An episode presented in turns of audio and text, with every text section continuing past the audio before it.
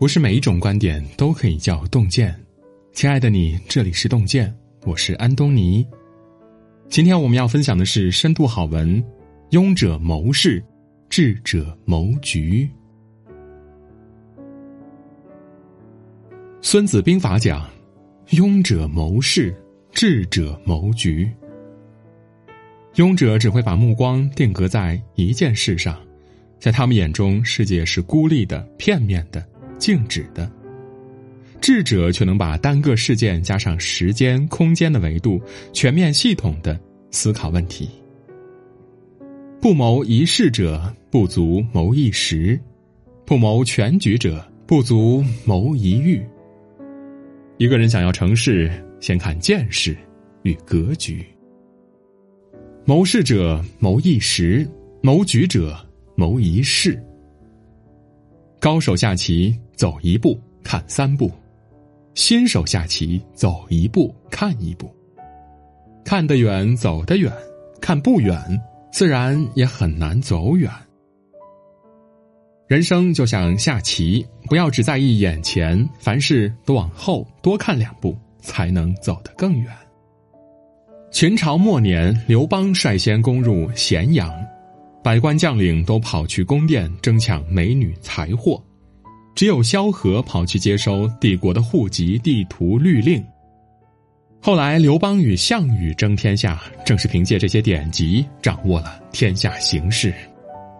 刘邦建立汉朝之后，论功行赏，他把手下将军都比作猎犬，独独把萧何比作猎人。猎犬再优秀，也离不开猎人的指挥，萧何因此成为大汉立国的第一功臣。古人说：“凡办大事，以实为主，以才为辅。”真正做大事的人，才华只是辅助，见识和格局才是首要的。见识超绝的人，往往比别人看得更远，成就也比别人更高。战国时期，七国争雄，秦国庶子子楚在赵国当人质，很不得意。当然，没有人愿意理会这样的一个质子，只有吕不韦用心结交，认为子楚奇货可居。当时安国君没有嫡子，将来子楚是有登上王位的可能的。吕不韦花钱在秦国游说，说动华阳夫人立子楚为太子。后来子楚回国，很快成为秦王。吕不韦也成为秦国宰相，封为文信侯，洛阳十邑十万户。从一个奸商逆袭成为秦国贵族。古人说：“明者远见于未萌，智者必危于无形。”真正的智者，在事情没有显露的时候，就已经看出了他的未来。晋可以用最小的付出获得丰厚回报。退则可以预知危险，躲避灾祸。无论做什么事儿，不要只是想着眼前，凡事都看得远一些，一个人才能真正发现机会和祸患。谋事者争一域，谋局者争全局。《百喻经》里有一个故事，叫“盲人摸象”。四个盲人去摸一头大象。第一个摸到了牙齿，第二个摸到了鼻子，第三个摸到了象腿，第四个摸到了身体。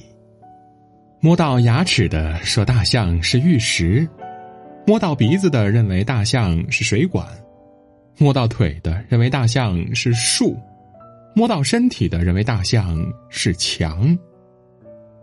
四人各执一词，互不相让。旁边的人看到之后呢，都感到很好笑。一叶障目，不见泰山。很多时候，我们就是那个摸象的盲人，因为视野的局限而不能看到事情的全貌。在认知上有了盲点，行动上也就有了偏差。做事在小的细节上固然要认真，但是更重要的是大局上的把握。清末太平天国愈演愈烈，曾国藩奉命平叛，组织。安庆会战，当时朝廷却催促曾国藩不要盯着安庆打，让他先保全苏州、杭州这些财税之地。朝廷一心盯着财税，却忘记了安庆才是太平天国的命脉。安庆是太平天国西线屏障和粮源要地，拿下安庆，湘军就能乘胜东下，直逼南京。就像下棋一样，安庆就是棋眼，只要拿下棋眼，整盘棋才能活。曾国藩的战略是站在全局角度出发，朝廷却一直盯着一城一地的得失，这就是格局上的差距。后来战局也确实如曾国藩预料的那样，湘军拿下了安庆之后，节节胜利，直逼南京，以至于太平天国总理人洪仁轩也感叹：丢了安庆之后，基本失去了翻盘的机会。古人说：“欲做大事，先明大局。”很多时候，真正能成大事的人，不是细节主义者，而是。大局观之人，统筹全局，才能知道什么应该舍，什么应该争。过分注重一点，反而容易成为阻碍。谋大事者必布大局。对于人生这盘棋来说，我们首先要学习的不是技巧，而是布局。只有这样，才不至于迷失在细节里。站在足够高的视角去审视自己，才能更好的规划人生。谋事者看表象，谋局者看本质。《教父》里有一句台词说：“在一秒钟内看到本质的人，和花半辈子也看不清一件事本质的人，命运是不一样的。”无论是谋一事还是谋全局，都需要拥有看清本质的能力。拨开迷雾，直达要害，才是一个谋局者真正的本领。清末咸丰年间，朝廷任命胡林翼担任湖北巡抚，关文担任湖广总督，二者政务互有交叉，经常发生冲突。胡林翼收集关文的罪状，想要参他一本。但是有一个幕僚却制止了他。幕僚说：“朝廷不放心胡林翼主政一方，才让关文这个满人来监督牵制。表面是督府争权，本质则是朝廷对胡林翼有戒心。如果攻击关文，一定会让朝廷反感。看清了这一点，胡林翼开始和关文搞好关系。”官文不用操心政务，每日玩耍也乐在其中。湖北在胡林翼的治理下蒸蒸日上，为前线的曾国藩提供了一个稳定的后方，可谓功不可没。而这个一眼看穿朝廷用意的幕僚，就是后来主政中枢的旧时宰相严敬明。智慧是一种能力，一种穿透现象、直抵本质的能力。凡事不要流于表面，直达核心，才能发现本质所在。只有这样，才能高效而彻底的解决问题。明代有一个人叫万三，是嘉定有名的富豪。有个街坊从京城归来，万三问他京城见闻。街坊告诉他，朱元璋最近写了首诗：“百僚未起，朕先起；百僚已睡，朕未睡。”不如江南富足翁，日高丈午犹披被。别人都夸赞皇帝勤勉，但是万三听完，认为皇帝对富户的怨念太深，可能会对富豪不利，于是抓紧变卖家产，买了一艘船去外地避难。不出两年，江南的富户就被抓走，只有万三得以幸免。叔本华说。一个明智的人不会被表象欺骗，他甚至可以预见到事情将会往哪个方向变化。一个人如果看不清本质，就像是在泡沫上行走，不知道什么时候就会陷落。擦亮自己的双眼，看清本相，才能预见未来，规避祸患。事物的答案永远比问题高一个维度。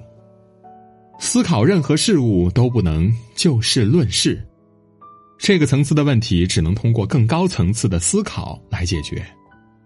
所以，真正谋局的人都懂得如何升维，穿透事物的表象，再加上时间和空间的维度，一个人才能在复杂的世界中看到未来的光明。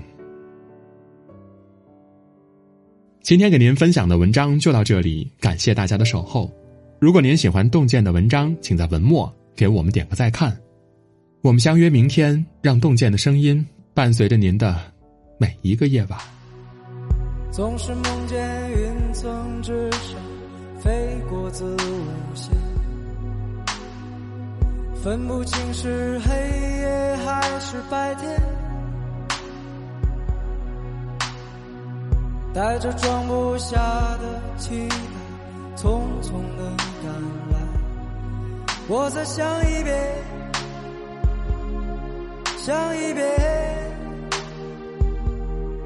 我们寻找着在这条路的中间，我们迷失着在这条路的两端。每当黄昏，阳光把所有都渲染。你看那前方，多耀眼。我们奔跑着在这条路的中间，我们哭泣着在这条路的两端。每当黄昏，阳光把所有都渲染，我看到夜的黑暗。晚风吹过金色沙滩，海边的暖，那种味道现在还不习惯。拉斯维加斯往返路上，我看见这里无人烟，无人烟。